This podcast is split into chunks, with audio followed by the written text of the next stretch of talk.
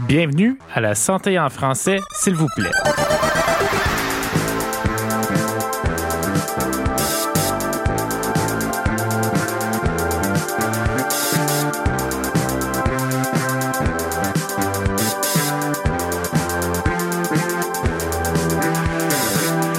Aujourd'hui, je suis avec euh, Boroma Sanou, qui est promoteur de la santé au bureau de santé publique de Sudbury et District, qui est également chercheur, médecin et j'en passe, puis qui, on va le préciser, intervient à titre personnel aujourd'hui. Bonjour Boroma. Bonjour Michel. Et avec Boroma et moi, on a également Monique Baudouin, qui est coordonnatrice en promotion de la santé au Centre de santé communautaire du Grand Sudbury. Bonjour Monique. Bonjour Michel. Puis là, on pourrait le préciser, vous êtes également une défenseuse de tous les gens qui sont euh, marginalisés et euh, euh, une, excellente jardinière aussi. Ben, excellente, je sais pas, mais, en herbe. Il y a une jardinière en, herbe. C'est la meilleure place pour jardiner en herbe. ben, merci d'avoir pris le temps de, me parler aujourd'hui. Dans les deux cas, dans vos emplois, une partie, pour ne pas dire la totalité de vos mandats respectifs, c'est d'assurer que des populations marginalisées aient un meilleur accès aux soins de santé dans la région. Euh, j'aimerais ça savoir qu'est-ce qui vous a attiré vers ce genre de travail-là, qui est important, mais qui doit être quand même euh, difficile ou taxant au quotidien. Je vais commencer par vous, Boroma.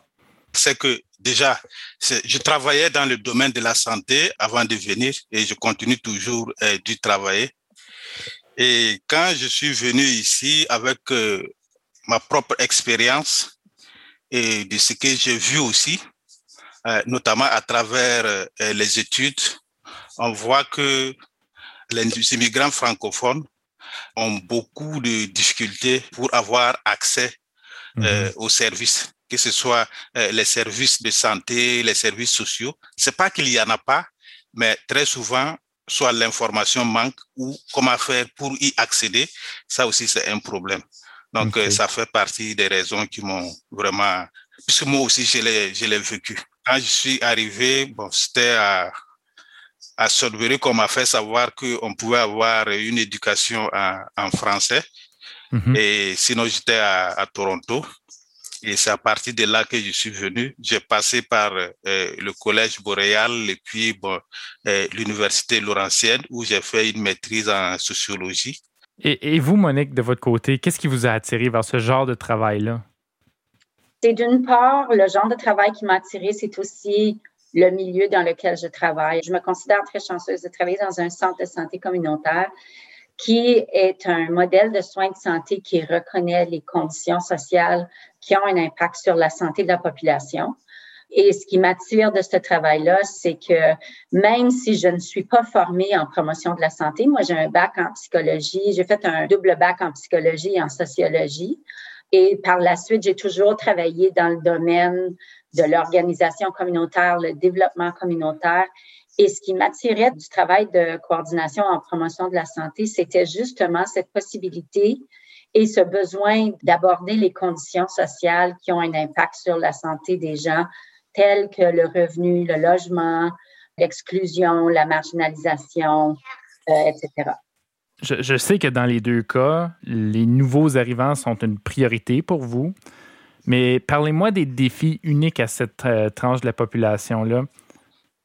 Au cours, par exemple, des études que nous avons euh, menées avec le Centre de santé communautaire, avec Monique mhm. aussi, on a mhm. fait les constats suivants c'est que les immigrants francophones qui arrivent au Canada ou bien à Sudbury et sont confrontés à plusieurs euh, types de défis.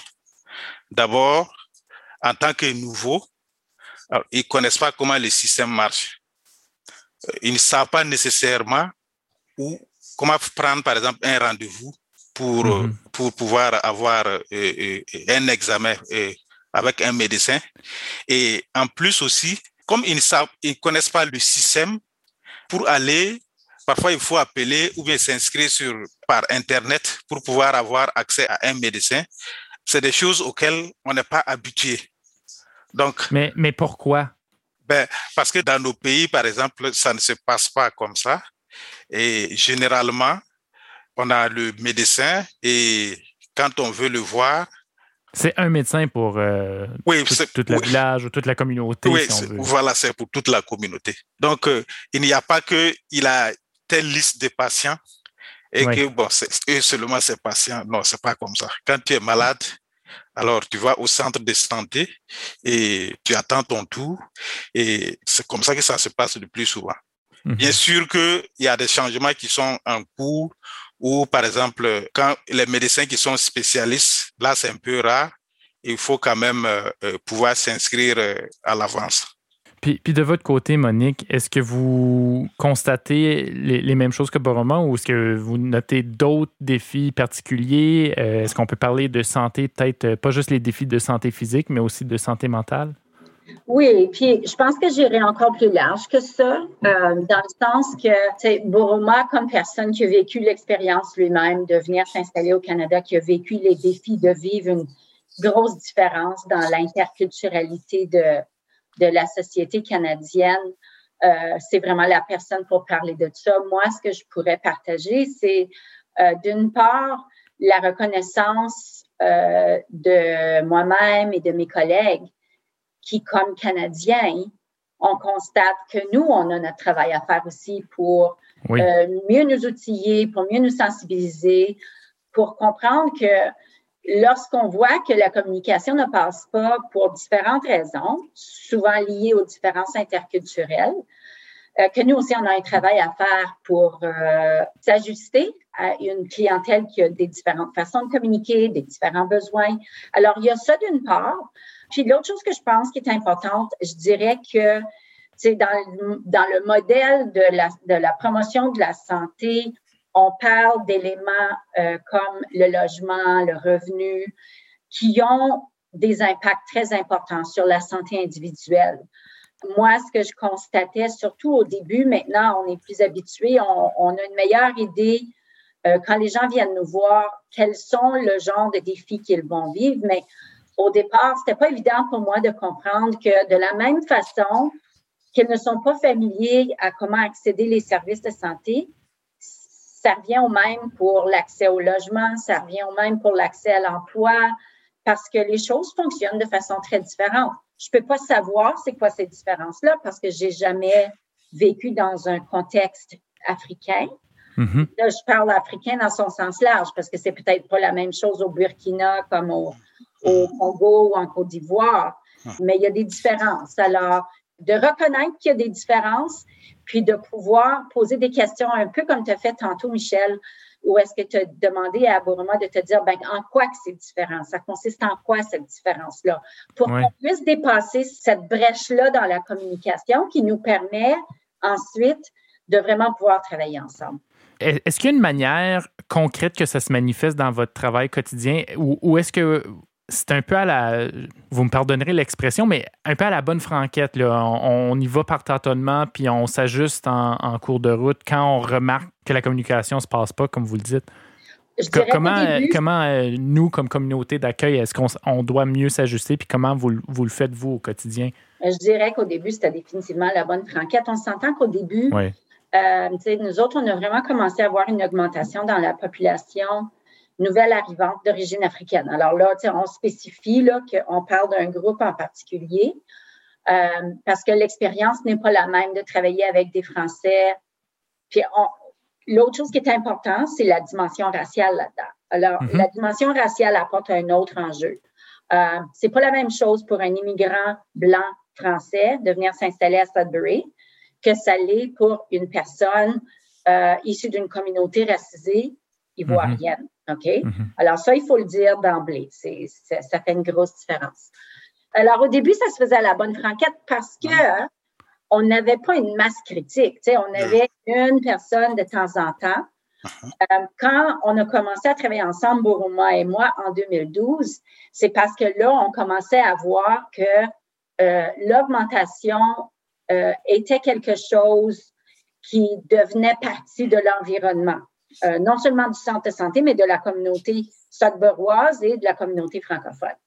Alors, on a commencé à essayer de mieux s'outiller, Euh, on, a fait, on a fait des recherches qui nous ont permis de mieux comprendre c'était quoi les mhm. enjeux. Mhm. On a investi dans des formations, des sensibilisations. Puis c'est un processus continu. C'est encore quelque chose qu'on doit faire euh, de nos jours. Puis on le fait et avec les gens de la communauté d'accueil et mes collègues au centre de santé, mais on le fait aussi avec les nouveaux arrivants afin qu'eux aussi puissent s'outiller. Il faut que ça l'aide des deux bords. On a essayé de comprendre, de se familiariser un peu avec euh, les défis oui. voilà, que les immigrants, les francophones euh, rencontrent quand ils arrivent à Sudbury. On essaie de comprendre et puis prendre leur avis par rapport à ça. Monique, vous parliez de certaines recherches ou certaines formations que, vous avez faites, mais justement, le centre de santé, Buruma, d'autres chercheurs, il y a toute une équipe euh, du centre de recherche en santé dans les milieux ruraux et du Nord, mhm. l'Université Laurentienne, l'Institut du savoir Montfort. Vous avez développé une trousse pour l'examen médical euh, des nouveaux arrivants francophones. Mhm. Euh, parlez-moi, Buruma, de la nécessité pour cette trousse-là, mhm. puis qu'est-ce qu'elle fait? On est parti du même constat, c'est-à-dire qu'au centre de santé communautaire, les agents, les, travailleurs, les infirmières qui recevaient des personnes nouvellement arrivées, donc, euh, et se disaient que, bon, on ne sait pas trop comment mettre à l'aise cette personne, qu'est-ce qu'il faut lui demander, qu'est-ce qu'il faut rechercher spécifiquement? On ne connaît pas aussi l'historique médical. Les personnes qui sont déjà au Canada, il suffit d'ouvrir l'ordinateur et puis beaucoup de choses tombent. Par contre, eux, ils sont totalement nouveaux. Et puis aussi que selon la catégorie d'immigration, qu'on soit réfugié ou bien en train de demander l'asile ou étudiant international, on n'a pas les mêmes droits, on n'a pas les, mêmes, les mêmes devoirs. Donc, il fallait combiner tout ça et on, on s'est donc dit, il est bien de voir quels sont les problèmes de santé les plus fréquents que ces gens-là rencontrent. On a fait comme un peu une revue pour voir les affections qui sont les plus fréquentes dans les pays d'accueil et ce que les recherches disent au Canada. Mm-hmm. Quels, voilà, quels sont les principaux défis? C'est connu de la médecine, mais tu sais aussi que euh, chaque pays a son profil épidémiologique euh, euh, spécifique. On dirait que dans les pays tropicaux, c'est les maladies infectieuses qui prédominent, alors que dans les pays comme le Canada, donc c'est les maladies chroniques, comme les maladies du cœur, le diabète ou ceux qui, hmm. qui, prédominent, les cancers aussi. Voilà. voilà. Donc, on a fait ce constat et puis on a vu quelles étaient les maladies qui étaient les plus fréquentes et on n'a pas nécessairement tout déblayé, mais on a essayé de trouver les affections qui étaient les plus fréquentes. Il s'est trouvé une fois que un patient était venu et il avait son test cutané pour la tuberculose qui était euh, positif. Donc, selon le Canada ici, il faut mettre en place euh, un traitement. Alors, euh, le monsieur qui était nouveau arrivant, et il n'était pas d'accord, il se sentait très frustré, comme si, bon, comme si c'était un paquet de maladies qui se baladaient. Quel est le problème, en fait? C'est que ici, le traitement de la tuberculose peut se baser sur le test et puis les radiographies. Alors que dans nos pays, comme c'est une maladie qui est prévalente, les gens ont été en contact avant donc, on a plus de chances d'avoir été en contact avec la maladie. Et donc, quand on fait le test, on est positif. En plus aussi, on fait, tout le monde fait le BCG. Donc, c'est le, BCG, donc euh, le bacille de, c'est? la ah vaccination contre la, voilà, la tuberculose à la naissance. Voilà. Donc, à partir de là, quand on fait le test cutané euh, ici, nécessairement, ça va devenir euh, positif. Et on peut croire que la personne a la tuberculose. Or, c'est pas le cas. C'est justement que la personne a été vaccinée et qu'elle réagit bien donc euh, à la tuberculose. Mais c'est pas dangereux dans le fond là. Bah, voilà, c'est pas voilà. Donc toi c'est c'est deux standards qui sont pas c'est pas la même chose. Mais ça c'est génial parce que vous partez de quelque chose d'un besoin euh, criant terrain uh-huh. et, vous faites de la recherche uh-huh. euh, à partir de ça pour, uh-huh. pour répondre à, un besoin. J'aimerais juste ajouter deux choses par rapport à la trousse.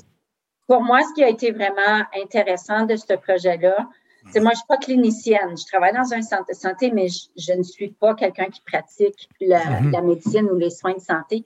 Mm-hmm. Et ce que je me suis rendu compte, c'est que alors que euh, nos cliniciens, qui sont une équipe interdisciplinaire avec énormément de connaissances et d'expertise dans leur domaine, les cliniciens sont formés pour les maladies qui sont prévalentes ici au Canada. Oui, tout à Alors, à Burma, le fait qu'on avait un expert en maladies infectieuses, qui est Burma, qui mhm. pouvait travailler avec eux, même si les expertises ne sont pas officiellement reconnues au Canada comme mhm. médecins, mhm. il y a quand même ces connaissances-là. Puis c'était vraiment un partenariat idéal parce qu'ils parlaient leur langage, même s'il y avait une différence dans la formation. Alors ça, c'est une chose.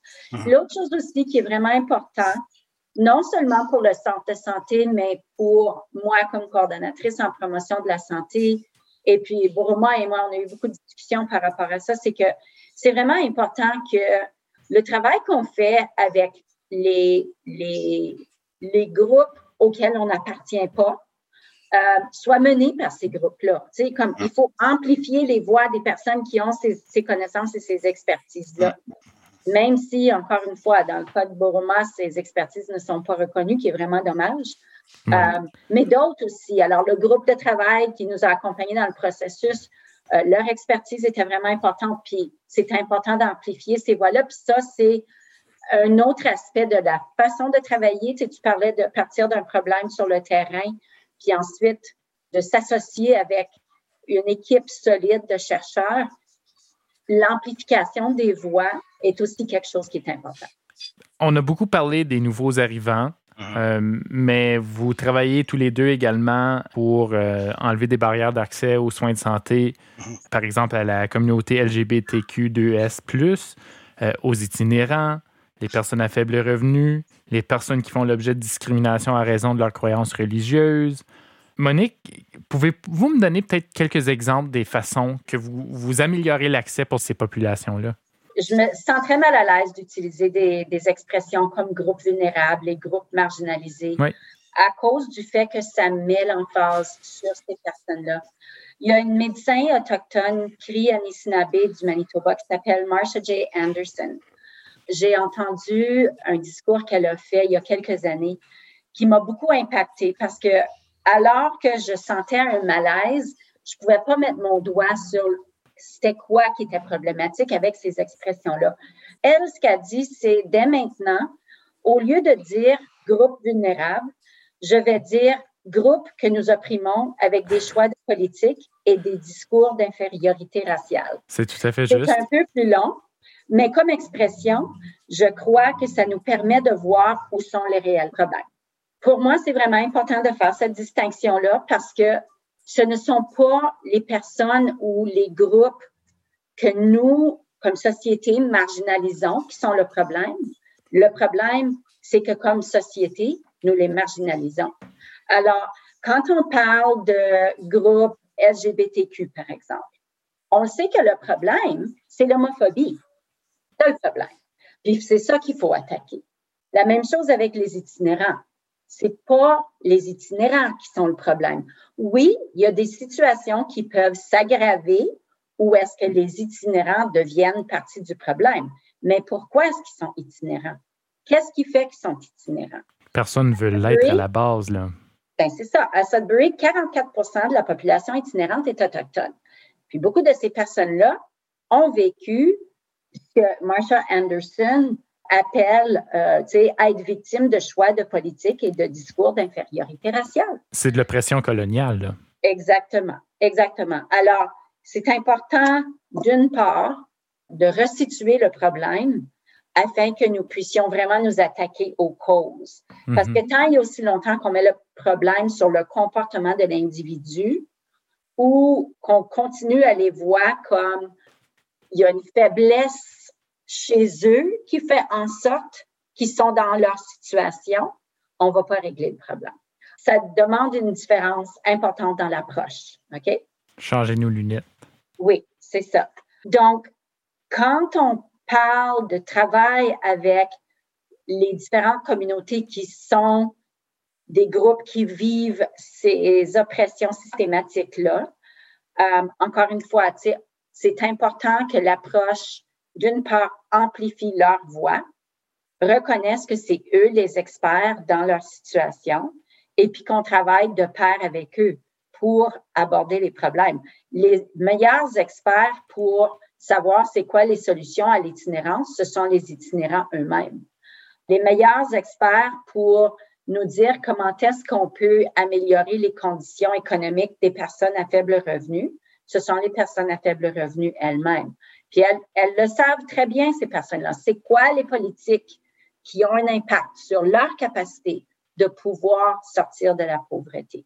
Alors, ça, ça fait partie de l'approche. Mais évidemment, il y a toute une pratique là, de recherche, de pratiques prometteuses.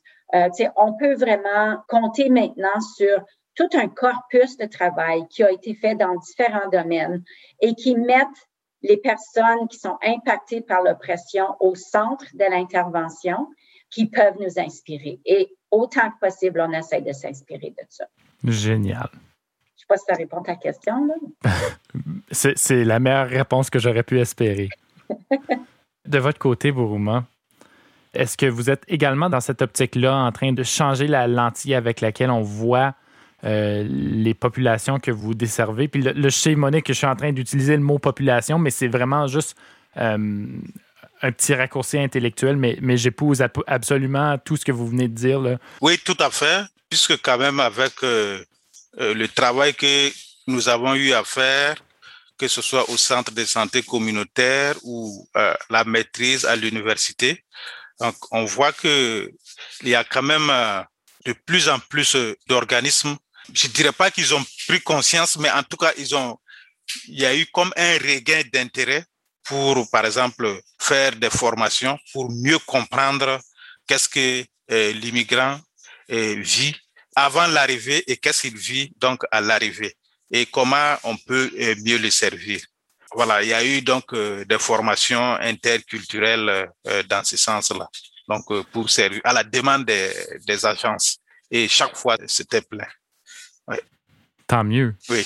Tant mieux. C'est un excellent indicateur, en fait. Si ces formations-là sont pleines, ben, ça veut dire que le, message est en train de se passer. On est en train de transmettre ces connaissances-là aux gens. Puis, en principe, le système devrait se porter mieux par la suite.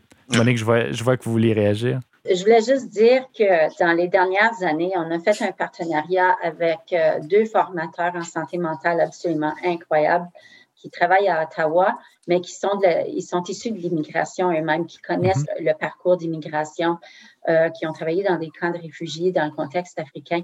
Et encore une fois, c'est vraiment de donner une place pour que des gens qui ont cette expertise-là puissent nous accompagner, nous qui sont de la communauté d'accueil, dans un processus d'apprentissage. Puis comme Bouruma a dit, les formations sont toujours très pleines. Les gens ont compris qu'on a besoin de faire un virage dans la façon que nous voyons la problématique. Et c'est vraiment encourageant de voir qu'il y a un accueil positif. Il y a encore des défis, là, on ne va pas se leurrer, mais euh, il y a un accueil positif pour une proposition qui nous invite à voir la problématique de façon différente. Quel conseil est-ce que vous donneriez à des étudiants qui cherchent à se diriger vers une carrière dans le secteur de la santé en français, peu importe où au Canada, que ce soit Sudbury ou ailleurs? Je dirais que c'est c'est un secteur qui est, toujours en demande. C'est aussi un secteur où on dessert une diversité de population. De plus en plus, il y aura des immigrants, c'est-à-dire des personnes qui ne sont pas nées au Canada, mais qui sont arrivées peut-être à un âge un peu plus avancé et qui ne présentent pas nécessairement des problèmes de santé pour lesquels ils ont été formés au Canada. C'est vraiment un secteur d'avenir et, qui permet d'entrer en contact avec euh, vraiment une diversité de, de populations. C'est riche finalement. Hum, oui. Et vous, Monique? Bien, tout ce que Bouroma a dit, je suis entièrement d'accord. Euh, J'ajouterais peut-être, parce que, comme je disais tantôt, moi, je n'ai pas fait un programme universitaire en santé spécifiquement. J'ai fait psychologie et sociologie. J'encouragerais les gens à se permettre, je sais que financièrement, parfois, ça peut être un défi, mais je les encouragerais à poursuivre un programme d'études dans les arts, dans les sciences humaines, parce que le domaine de la santé a besoin de compétences concrètes, spécifiques, évidemment. Mhm. Mais on a aussi besoin de créateurs. On a aussi besoin de gens qui innovent. On a aussi besoin de gens qui n'ont pas peur de sortir de la case pour essayer des choses innovatrices. Donc, absolument, si une carrière en santé vous intéresse, allez-y, poursuivez votre rêve et ne vous fermez pas à la possibilité de faire des cours d'études françaises ou de faire des cours de théâtre ou de musique parce que ces cours-là vont vous donner beaucoup d'inspiration, vont vous donner l'occasion de, de pratiquer d'autres façons de résoudre des problèmes, vont vous permettre de voir le monde de façon différente et on en a vraiment besoin de ça dans le monde de la santé. Est-ce que vous diriez même que cette ouverture-là sur le monde, la culture, d'avoir de la culture, c'est ce qui ouvre la porte à l'interculturalité? Moi, moi, je dirais absolument, absolument, absolument. Et au centre de santé, on, a une agente de, on a une agente de liaison interculturelle dans un centre de santé parce qu'on reconnaît l'importance de faire les liens entre les différentes communautés, mais aussi entre les différentes communautés et le milieu artistique et culturel. Mhm. On sait que dans un, et surtout dans un contexte minoritaire, c'est vraiment important d'être branché sur sa communauté. Et dans le contexte de Beroy, et je suis prête à mettre ma main dans le feu, que c'est le cas dans d'autres contextes minoritaires aussi, le secteur artistique et culturel est vital. Et c'est vraiment important de comprendre comment est-ce que le, le, milieu de la santé et le milieu artistique et culturel puissent travailler ensemble pour améliorer la santé de la collectivité. Alors, moi, je dirais, ouvrez-vous sur le monde et puis, oui, prenez vos programmes obligatoires, absolument. Faites votre accréditation, mais ouvrez-vous sur le monde aussi. Prenez philosophie, théâtre, musique, littérature.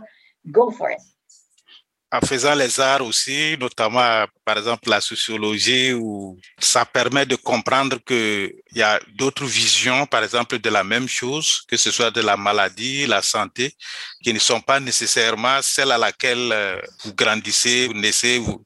Ça aide en tout cas à avoir l'esprit davantage ouvert et puis à comprendre mieux et puis bon, peut-être euh, aussi diminuer les, les préjugés et puis les discriminations quand, par exemple, on rencontre une personne qui n'est pas nécessairement de la même culture que soi.